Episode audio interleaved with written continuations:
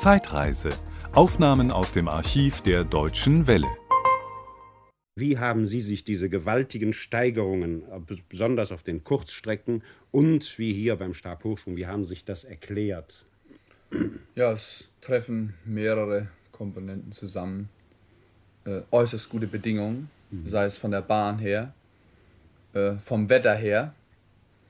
Und das Weltniveau hat sich doch äh, immer mehr verbessert. Die Breite ist in der Weltrekordspitze, wenn ich das mal so ausdrücken darf, äh, viel äh, größer geworden, äh, sodass sich zum Beispiel beim Stabhochsprung das ganze Niveau gehoben hat und man einfach in der hohen Welle mitschwimmen musste, wenn man eine Medaille machen wollte.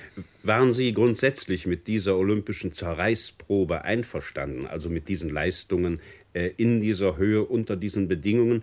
Und wie sehen Sie die Entwicklung bis München? Wird man dort ähnliche Rekorde laufen und aufstellen können? Oder wird es da einen, äh, wollen wir sagen, fast normalen Rückschlag geben? Nein, es wird auf keinen Fall einen Rückschlag geben. Äh, ich rechne mit ähnlichen Rekorden. In München vor allen Dingen werden die Athleten äh, immer mehr darauf getrimmt, bei Olympischen Spielen Höchstleistung zu vollbringen. Man äh, ist jetzt so weit, dass man die Form konservieren kann und zum richtigen Zeitpunkt ausspielen kann.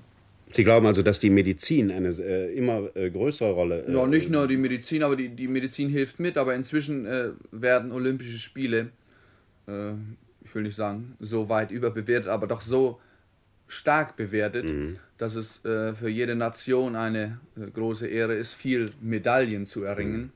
Meiner Ansicht nach wird das immer ein bisschen überbewertet, ja. unbedingt das Medaillenerringen. Aber das ist so ein, also fast ein Politikum geworden. Und danach richtet man sich eben aus, das merkt der Aktive auch.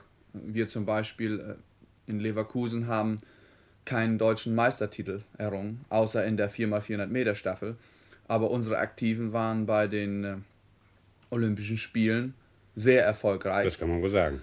Und das war eben auch unser Ziel. Die Athleten sollten nur äh, die Form haben, um sich sicher zu qualifizieren.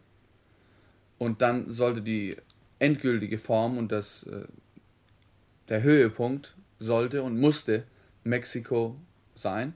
Und ich glaube, das ist uns auch sehr gut gelungen. Hm. Herr Holdorf, äh, beim Zehnkampf in Mexico City hat sich ja gezeigt, äh, hier konnte ja äh, diese oder jene Übung nicht nur auf besonders günstige Bedingungen äh, hingestellt werden, sondern Bill Toomey war an diesen beiden Tagen in Mexiko wohl wirklich der Beste. Die großartigen Plätze von Hans-Joachim Wald und Kurt Bendlin sprechen dafür. Sie hatten alle drei über 8000 Punkte. Aber ich möchte da ich gerade Punkte sage, einen Punkt mit Ihnen ansprechen. Friedel Schirmer, der Trainer der Zehnkämpfer, hört jetzt auf. Stimmt das, wie ich ja. hörte? Und äh, Heinz Overbeck äh, wird die Nachfolge antreten. Ja. Ich hatte schon mal gedacht, dass Sie das vielleicht machen würden. Ja, gut, das ist, äh, stand, glaube ich, gar nicht zur Diskussion. Ich glaube auch nicht, dass ich das angenommen hätte, denn mit den meisten Aktiven habe ich noch gekämpft Dazu kommt, dass äh, im Zehnkampf in Deutschland eine Stagnation eintreten wird, weil viele äh, von den älteren Aktiven aufhören und es ist immer unglücklich, äh, dann gerade anzufangen. Ich mhm. wünsche aber Heinz Oberbeck alles Gute Natürlich. bei dieser Arbeit, denn er hat doch äh, ein äh, großes Erbe angetreten, kann das, man doch wohl sagen. Ja, ja. Denn, äh, wer macht denn nun weiter? Ja, also ich habe mit Hans-Joachim Balde gesprochen, der will weitermachen. Kurt Aller guten Dinge sind drei. Höchstwahrscheinlich auch weitermachen. Auch Werner von Moltke hört auf. Ich weiß nicht, was mit Horst Bayer und mit äh, Manfred Bock ist. Aber die Jugend, die nachdrängt, ist noch nicht so weit, um bei den nächsten Europameisterschaften bestehen zu können. Hm. Also man muss noch auf die alten Recken bauen. Und wenn, ich kann mir vorstellen, der Hans-Joachim Walde hat jetzt einmal Bronze gemacht in Tokio und Silber gemacht in Mexiko. Ich sag schon, alle guten das, Dinge sind drei. Ja, aber der, der Ehrgeiz ist doch nicht mehr so groß, mhm. als wenn man äh, ohne Medaille dasteht. Das war ein Podcast aus dem Archiv der Deutschen Welle. Schön, dass Ihnen das Angebot gefallen hat. Empfehlen Sie uns doch bitte weiter. Deutsche Welle. Mehr unter dw.com.